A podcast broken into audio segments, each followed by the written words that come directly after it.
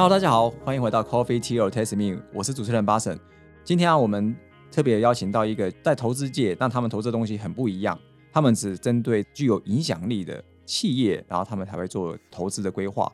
这间投资公司呢，就叫做活水影响力投资。那我们今天特别就邀请到他们的总经理陈义强先生，待会来跟我们做进一步的一个分享。那我们来欢迎啊陈义强总经理。谢谢巴神。好，基本上我跟瑞呢连认识了非常久，那从我一开始在创业的时候就已经认识他，那他也看我们就是一路这样子，从最一开始什么都不懂了，到变成现在还懂一些东西的。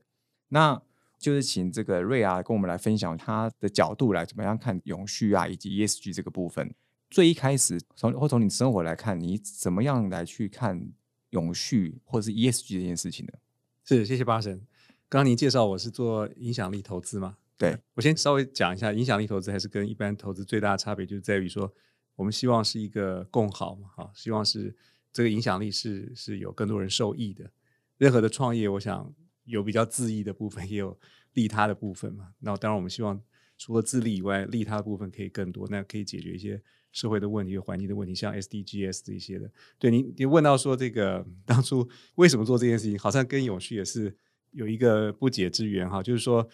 之所以跳出来做这个，是因为我，呃，我太太就生一个小孩啊，我跟我太太第一个小孩，但是也是唯一的哈，而且我太太是在这个做做人工没有成功，但是后来自然生的，所以这是一个不同的角度在思考的人生。所以你刚刚讲到说，的确就是从一个爸爸的角度，从一个父亲的角度，我们看整个人生就不太一样，整个世界也不太一样，你就会从一个你儿子的角度来看。那加上我们是中年老年得子，所以你特别会想到说，那下下个世世代，不要讲下个世代，可能对我十年后，对对，我因为儿子更小嘛，所以是下下个世代了哈。基本上我我现在我工作同事说，他的父亲跟我年龄一样，所以我也想说，哦，我的儿子大概是下个世代，所以是有两隔两个世代。所以从这个角度来看，我觉得你就会从他的角度，这个年轻的角度来看这个世界，就觉得真的是只是实在跟我们这差太多，对不对？因为全球暖化啊，各方面的资源的短缺啊，各方面的问题，所以你就会发现说，呃，作为一个父亲，好了，那你可以做什么事情？那这也是当初我就是从这个管理顾问出来从事这个社会创新跟影响力投资的一个动机了。是，等于是说那个时候你会想说，因为生了小孩，所以你认为说你要开始怎么样从你个人去影响到整个社会环境，然后大家来去。为你的下下个时代，它还是有一样的环境，因为像可能二十年前，大家没有人在聊什么气候暖化、全球暖化这件事情，这不是一个议题。是，但现在变成大家会聊这个议题，表示它已经是有个危机感才会聊嘛。是是，所以变成说很快，万一它真的发生了，搞不好二十年后你小孩长大了，他可能就没有很好的环境。是是，对，所以我觉得这是一个蛮好的一个动机，是一个出发点。就十五年前，其实还没有全球暖化的议题了，台北高尔的那个什么还没出现嘛？那那时候就是完全是从社会。解决社会问题的角度，可是没想到这个问题实在越滚越大。我儿子今年十五岁，所以我我非常清楚，就是我从事这个事情就是差不多十五年中间，那就是你在中间就会看到很多的问题出来，所以你会更会担心，然后你觉得可以做成什么事情？对，那这样子的话，你刚刚提到就是你从事投资这个部分，那你自己个人生活你有做什么样的一个改变？因为踏入了这个圈子吗？对，我觉得如果讲最大的改变。我不敢讲我生活习惯比别人环保，这实在不敢讲。但是就是说，当初出来做这件事情，就是我们投资影响力的事业啊，我们投资永续的事业，这件事情就是我希望我的专业可以跟啊，甚至我的职涯可以跟永续可以更结合。那这就是一个不是做 CSR 嘛？CSR 是说我有点责任，或者是我顺便我尽一下责任嘛？哈，那这个我是希望，就是这个工作本身就是一体两面。今天在做投资，同时也是在做一个永续的事情，就是当初我的一个想法，希望跟这个主题更结合。这样对，那这样我想说，好奇一点，就是刚刚提到影响力的这个投资嘛，再跟大家讲一下，你们活水影响力投资，你们到底在投资的时候会投哪些东西？因为创投太多了，对对。那你们到底跟大家有什么差别啊？就是其实呃，就刚刚讲说有益世界嘛，有益他人，基本上就是对于这个地球好的，或者对人好的。Planet 跟 People 对不对？就两个 P 了哈，是就可以想想看，Planet 地球会生病对不对？那你有什么东西可以帮助他？人整个社会会生病对不对？那你有什么可以做什么事情可以补足它的这个破口？大概就是从这两个方向。那如果你要讲一些专有名词的话，蛮多的嘛。譬如说最红的就气候科技，对不对？Climate Tech，哇，这个是非常红的。先，那这就是环保科技嘛。那也有所谓的健康生活形态啊，或者是教育啊，或者是这个永续食农，对不对？这些都是挺红的一个投资的主题了。是，但是如果你要归类，我就觉得归类 Planning 跟 People 这两类。那怎么样把一个危机变成一个转机，甚至变成一个机会？甚至可以说，事业还可以持续啊，因为你做这个创业，你还可以不但解决问题，你还可以持续的生存，对，甚至可以有一些财务的报酬。那这件事情就是真正的永续，对不对？对，就是我们讲不是说环境有些，还讲一个 business 的永续。对，就是帮人自己要先被帮助，要不然你再也帮不了别人。对对对，就是企业的永续也是很重要。是，对。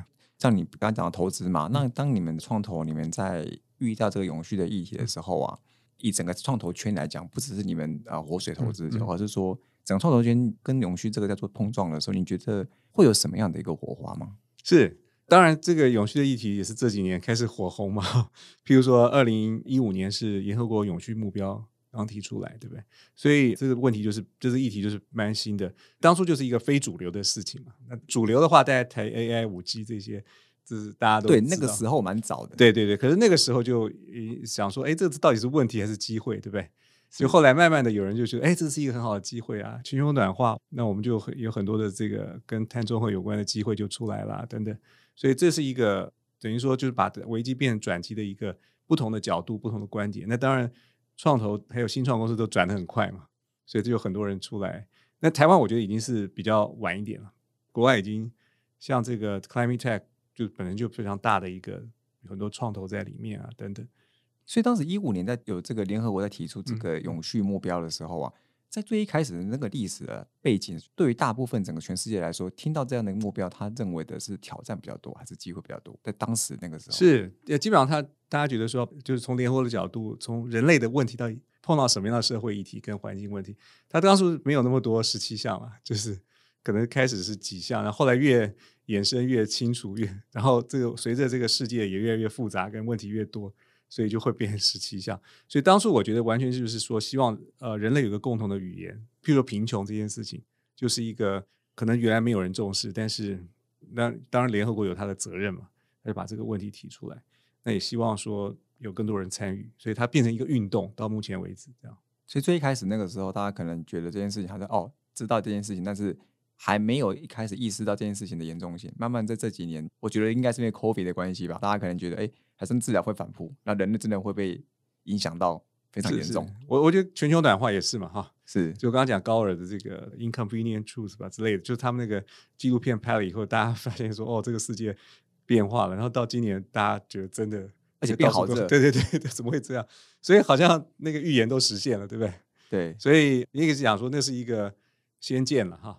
但是大家对于先见先知都是没有感觉嘛，因为太早了，对，太早了。你也不觉得天气热，你也不觉得，甚至有人说那是假的嘛，就是这个想象不到，对，想象不到，对，所以人都是这样嘛，就是这样，还没发生就觉得好像应该没事，对对，所以直到这个问题到了家门口才会想解决，可那时候已经晚了嘛，就整个系统已经运作，你要去扳倒这个系统，你没有从源头或者更早开始是没有办法去改变它了，这样对。所以目前这样整个大环境，你看，就是整个创投现在也尝试想要改变整个社会，用投资的方式嘛。对，毕竟影响这个社会不是只有创投本身自己而已，是也包含就是整个产官学所有大家的结合。所以你觉得这产官学各是以什么角度来去面对这个永续？怎么样踏入这个圈子，让大家更好的一个顺畅的去运作呢？是啊，我觉得很好的问题，就是说，其实大家想到解决问题需要资源嘛，对不对？可是全世界所有的资源大部分还是在民间的手上，对不对？民间的企业、民间的资金是怎么看这个比例都是在民间。那整个这个资源在谁的手上呢？简单讲是投资人的手上，就是最上游就是投资人。那今天我们常常讲说，哦，这个公司要改变，其实很抱歉啊，如果你的董事会、你的股东会不支持的话，就算你是 CEO，很抱歉，你没有办法做任何事情，对不对？因为你没有被授权。所以我们的角度就是说，这个世界要改变，投资人要改变，它的最上游一定要改变。就是后面的那个控制的人，你必须让他改变，那这个整个才有解，是不然的话就是解一半嘛，对不对？能够做的就是弥补一下过去的错误，那未来的问题也没办法预防，甚至会创造新的问题，让你再去解决。那除非最上游的那些出钱的人改变。那最上游那些出钱的那些人要怎么样？最上游那一些投资人改变，比如说每个公司的股东，你怎么改变那些人？我觉得这应该是所有公司遇到最大的问题，就是他要去认认识这件事情，他愿意去改变他的，可能不要那么在乎投资报酬率，他可能要放眼未来啊。这件事情我觉得是蛮难的。这有什么样的一个做法吗？对，的确，就是说你刚刚讲产官学这个整个结构的问题就出来。那你知道一个改变有很多的层次嘛？就从事件性的改变变成一个模式的改变，对不对？就是跟很多事件发生，哎，发生一个模式，呃，也许你就做一些单独的事件，然后你串联起来，可能每年做一个游行之类的，那可能是一个办。但是产官学会在哪里发生一个很重要的功能，就是在系统的改变时候，就整个 structure，就整个结构啊，譬如说，呃，现在讲碳关税啊什么的，这些政府的力道进来的时候，就改变了整个结构嘛，就说这个市场可能供给跟需求都会改变，对不对？因为排碳是有代价的，对不对？是以前是这个外部成本完全没有计算进来，那一旦有这样子的一个加进来的时候，结构就改变了，对不对？大家开始要把这件事情 factor in，然后你什么事情都要考虑到这个成本，你就会行为就开始很大的改变嘛。但这还不够，就是说这个改变呢是靠产官学大家系统，但是还要上面一层，就是讲到价值观的改变，对不对？如果说大家只是会应付。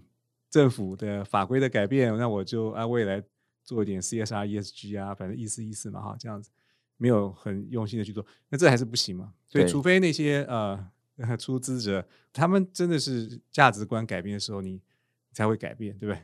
那改变价值观是一个很难的事情。对对对对，所以这是一个呃回到世代 generation by generation 的事情嘛，对不对？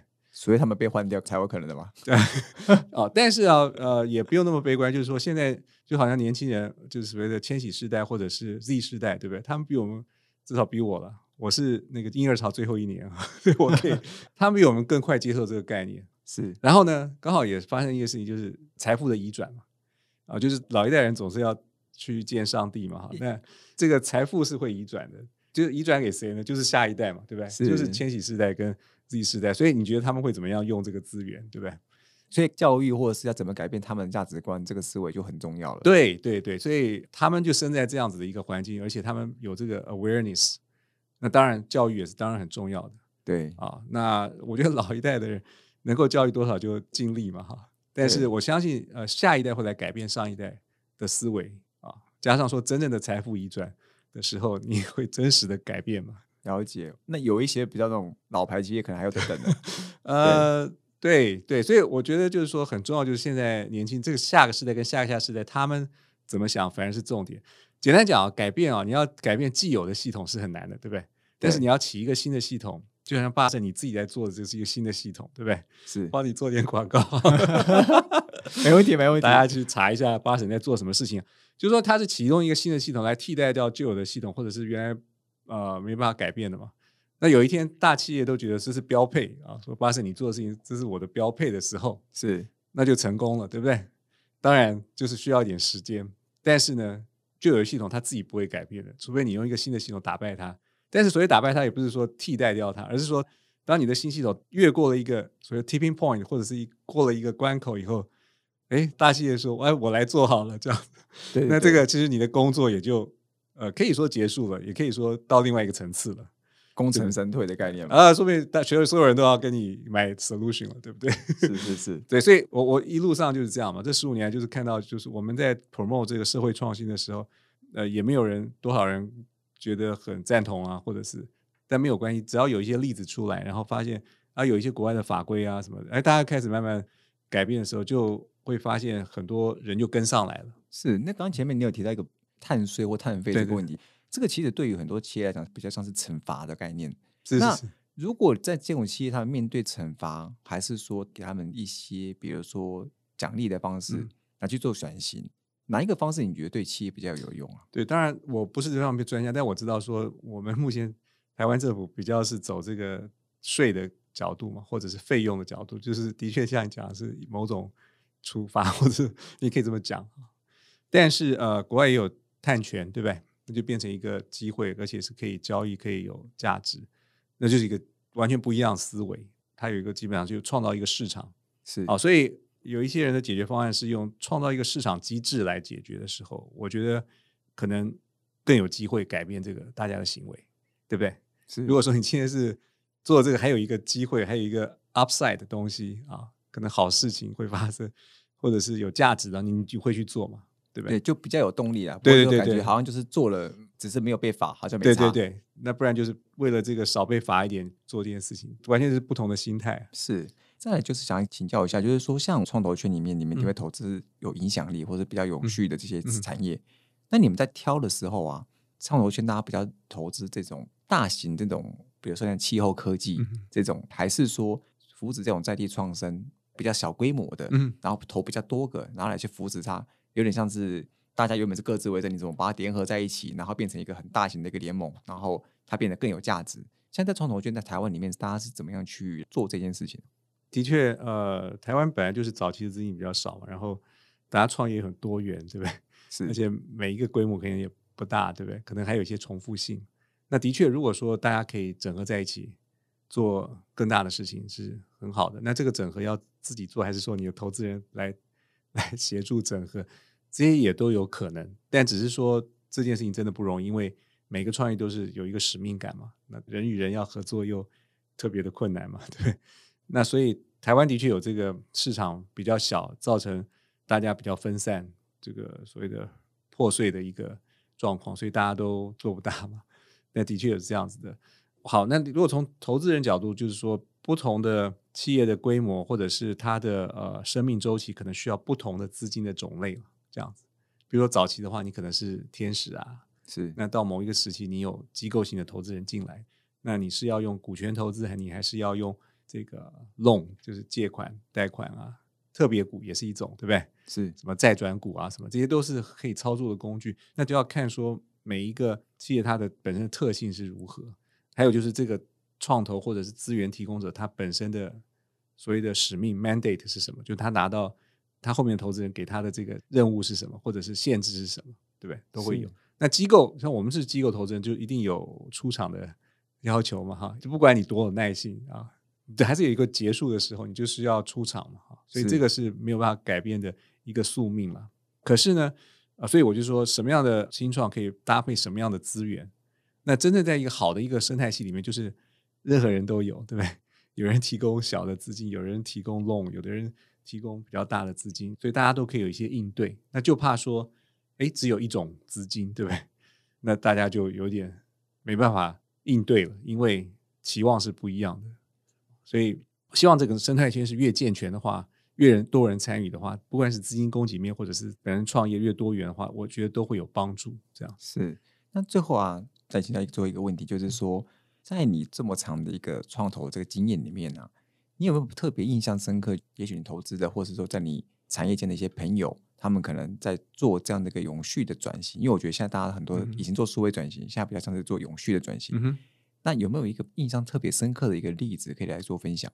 是这个很好问题，但就是台湾当然就是很多大家都很努力，不过我自己这样子看了，就是说，嗯，你知道我在之前有一起发起一个 B 型企业协会嘛，是打广告好了，就是 B Corp 嘛，它是一个认证嘛，哈，其实它是一个全世界的运动，就是说，呃，希望每一家企业都是永续的企业，都是有 ESG 的，有 CSR 责任企业。那它当然它有一些 guideline，它协助你去达到这些目标，同时它也把每一个人的分数都很透明的 公布出来，对不对？因为它基本上不是说认证就没事，而是说，哎，我们可以彼此学习，对不对？对你这个分数比较高，哦，你对社区比较好，我对环境比较好，那我们看看我们有什么可以互补的方法。对，你做哪些事情我可以参考啊？什么？所以它变成一个学习的社团。呃，我就不讲单一的企业，但是我觉得这样子的一个平台就是很好，大家一起学习共学的一个机会啊。所以我在四五年前我们在共同发起以后，现在台湾有三十几家嘛，哈，这亚洲第一了。呃，刚刚被超过，中国刚 超过我们，因为没办法，他们的量比较大，是有 quota 的啊，是就是说认证还是需要人力嘛，对不对？总是要分配一下。但是台湾就是很很很有 energy，就这里面就充满了就很有活力的一群人，中小企业也好啊等等。我只举这个例子，就是说现在说哪一家做的好，还真的很难哈，这样，因为大家都在学习的过程，应该说言之过早了。，对，言之过早。但是如果我说我们大家都有心去投入的话，就挺好的。但是好，我就想到一家 B 型企业，我就举一个例子，不是说它名声多大，而是说它是叫正燕吧，它是嘉鹏塑胶。嘉鹏塑胶听起来就是非常 传统，对不对？又嘉义又澎湖啊。那他的故事就是说，当我们在刚开始在 promote 这个 idea 的时候，就是 B 型企业，他就非常兴奋，就主动跑来跟我说，他说他要来参加这个 B 型企业。为什么？他说我是第二代，我我要准备接班，然后发现说他不知道为什么要做这件事情，只是为了接班而接班，还是说我要带员工去哪一个地方？然后他当他读完我们那本 B 型企业的书以后，他说我找到了一个。让我一个接班的一个理由，是因为我要接下来复兴这个这个公司，让他带到一个 B 型企业的境界，因为他觉得说这样子的公司是有意义的，对环境、对员工都有意义的。当然这是一个原因，另外原因就是他公司是找不到年轻人，就没有人要，就是很传加入一个传产啊，对，找不到年轻人嘛，这样就基本上他后面就是一个转型的故事，跟二代接班的故事。然后郑燕他就真的就是开始申请这个走这个流程，然后呢，就真的有年轻人开始 apply 他的 job 呃这个工作，因为他参加这个有点知名度嘛哈，就是哦这个传承，然后嗯就比较感动，就是说呃原来你想想看，嘉鹏说他做水管啊高档的水管好了，你觉得这样子公司的定位可以怎么定位？是呃塑胶水管公司吗还是什么？就后来找到一个定位叫水资源管理。哦，那你可以看啊，这两个不同的角度就完全改变了公司的一个价值观愿景。那整个系统当然也会为之改变，对不对？你找的人也会不一样嘛。而且做的不是产品，它是一个架构或者一个服务，一个 solution，对不对？solution，一个一个 vision，对不对？对，哇，水资源管理。所以呢，最近他好消息很多。他之前就是创造公司的最大的这个销售额的订单是国外的客户，就要求有 ESG 的。这个塑胶管子制造啊，对，就就你你必须有 ESG 跟我对应，就发现说我早就准备好，我就是 B 型企业，你知道，所以拿出来全部的资讯啊，对方马上就下单了，就是变成对方还没得选择，就你一家，对，就是他完全没对手，你知道吗？因为所有的做塑胶水管的公司都不会有走这么前面，ESG 不会走那么前面，对不对？对，他完全就完胜。你去查嘉鹏塑胶，在杂志上也有，就是他有讲一些他这个转型的故事，我觉得非常振奋了哈。就是不是一个什么大品牌，但是从它转型二代接班到新的一个使命，对不对？公司的定位完全改变，到它接到一个很大的订单，啊，就真的把 ESG 转出商机出来了。对对对，我觉得转型算是成功了，对不对？真的，对，那我觉得这是一个很好的例子啊。是，我觉得这个可以给蛮多的，尤其是传产来做一个参考，就是在二代接班的时候有一个新的想法，它可以变成一个从做 ESG 找到一个公司的一个新的价值、新的商机，然后然后也帮公司设定好一个新的一个目标。那年轻人更愿意认同你之后，就更多人加入，就才有办法做一个世代交替啦。对我，我想呃，正燕不是唯一的例子啊，那还有一个就是也是在申请这个 B Co 过程叫金元福嘛，台湾就是做再生塑胶这些的哈。那他也是在接班的时候就问说，为什么要接班，对不对？对。那当他发现说，哦，我原来是接一个事业，他的使命是让这个社会更好的时候，他就有一个动机来做这件事情。如果只是做塑胶管、水管，再怎么赚钱，我觉得你都会有其他的选择，对不对？对，你就替代方案就很多。对，就是我也可以去投资赚钱，对不对？为什么一定要做 水管？可是当你说，哦，我这个承接的是一群员工，对不对？一群年轻人，我们要去打国际杯，然后这国际杯什么非常重视 ESG，或者是我也希望被认可。那这种就是完全不一样的价值观。是了解，非常谢谢那个活水影响力投资的陈一强总经理瑞来跟我们分享他在永续以及影响力创投投资界这里面很多的一些经验，以及他过去提供的一些想到一些愿景，也来跟我们做分享。那我们再次谢谢活水影响力投资的陈印强总经理，谢谢巴神，谢谢谢谢大家收听，谢谢。Coffee Tea or Taste Me，轻松聊勇气，我们下次见，拜拜，拜拜。